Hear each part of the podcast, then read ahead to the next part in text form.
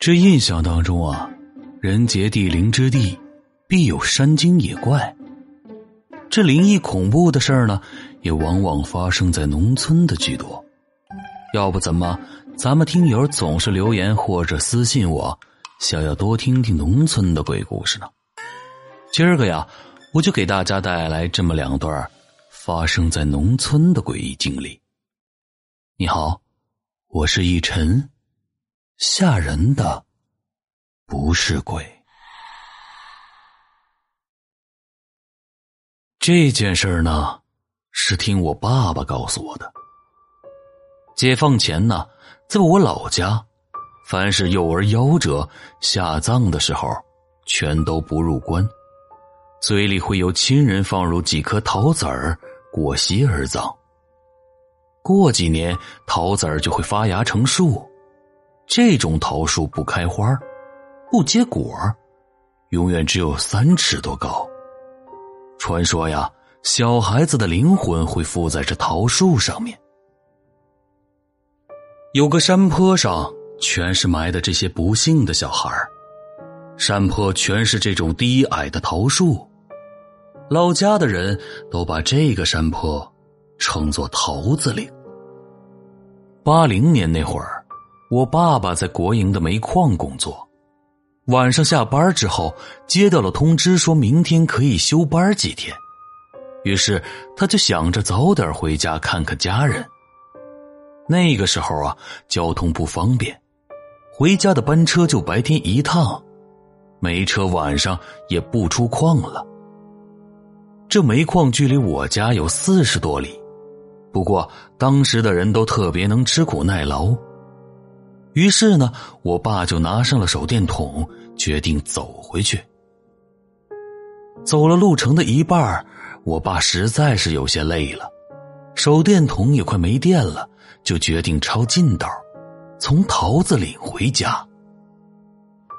关于桃子岭的各种传闻，我爸也是听过的，不过经历过文革那个打倒一切牛鬼蛇神的年代。对这些传闻自然不怎么在意。走上了桃子岭，整个山坡上都是稀疏低矮的桃树。八九月份的月亮很亮，整个山坡都照得一片的惨白。微风一吹，桃树随风摆动。我爸看了，心里也是一阵的发毛。看着月光挺亮，路又看得清。于是他为了省电，就把手电筒关了。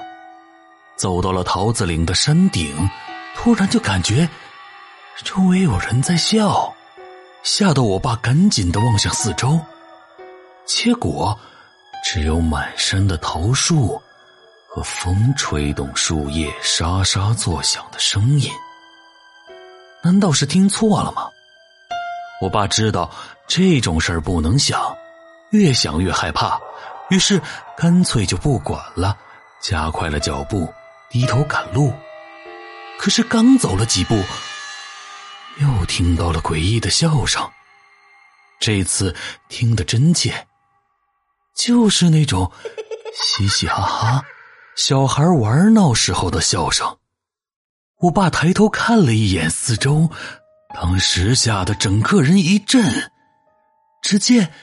山上好多面色雪白、打着腮红的小孩就那么望着他，嘻嘻哈哈的跳着舞。每个小孩都发出了那种瘆人的笑声。一时间，我爸身上直冒冷汗，联想到这个地方来历和种种传闻，怕是真的撞了鬼。心想，这么多的鬼，怕是今天晚上。要折在这儿了，但是与此同时，那男子的血气也激荡了起来。我爸心想，就算是死，滚你个牛鬼蛇神，老子也要拉个垫背的。于是心一横，就朝着最近的孩子冲了过去，飞身扑倒在地，把他抱住。刚准备挥拳乱打，一看，哪有什么小孩啊，怀里抱住的。是一棵小桃树，一看周围，哪有什么小孩的影子？只剩下了一棵棵的小桃树随风摆动着。山风一吹，我爸的那股血气也凉了，于是他马上起身就跑，一刻也不敢停，直接一口气跑回了家里。到家的时候，整个人汗湿的跟淋了一场大雨一样。后来我爸爸讲给我听的时候，我就对他说：“那肯定是您产生的幻觉，或者是看花了眼吧。”爸爸笑着跟我说：“原来听别人说在桃子岭遇到的这些事儿啊，他自己也不信。有些东西你自己没遇到，可是，一旦遇到了。”你真的说不清，当时到底是真还是假的。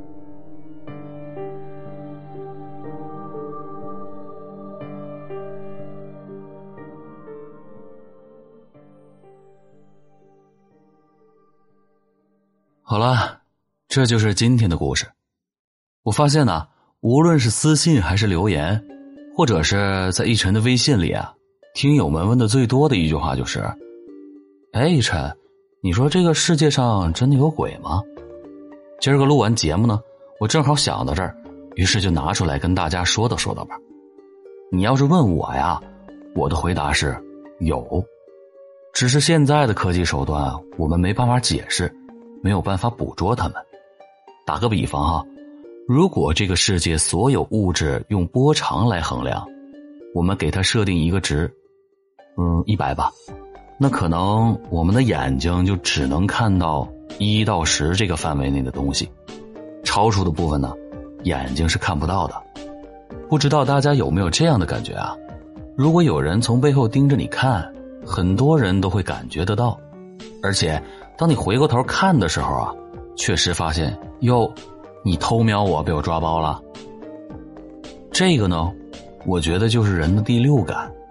这个第六感呢，可以感知到某种能量，所以啊，这就解释了为什么有的时候我们总会有那种被人盯着看的感觉，然后回过头去找一找，发现啥也没有呢，那就说明有可能此时此刻真的有东西正在盯着你，只是你看不到它而已。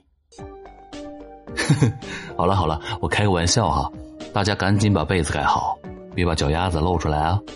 所以我们有一个成语说道：“疑神疑鬼。”为什么是神和鬼，而不是疑东疑西或者是疑南疑北呢？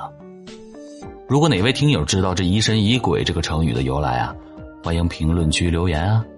好了，故事讲完了，时候也不早了，大家早点休息。哎，对，那个没点关注的朋友啊。点点关注和订阅哦，谢谢大家，明晚我们不见不散。我是一晨，晚安。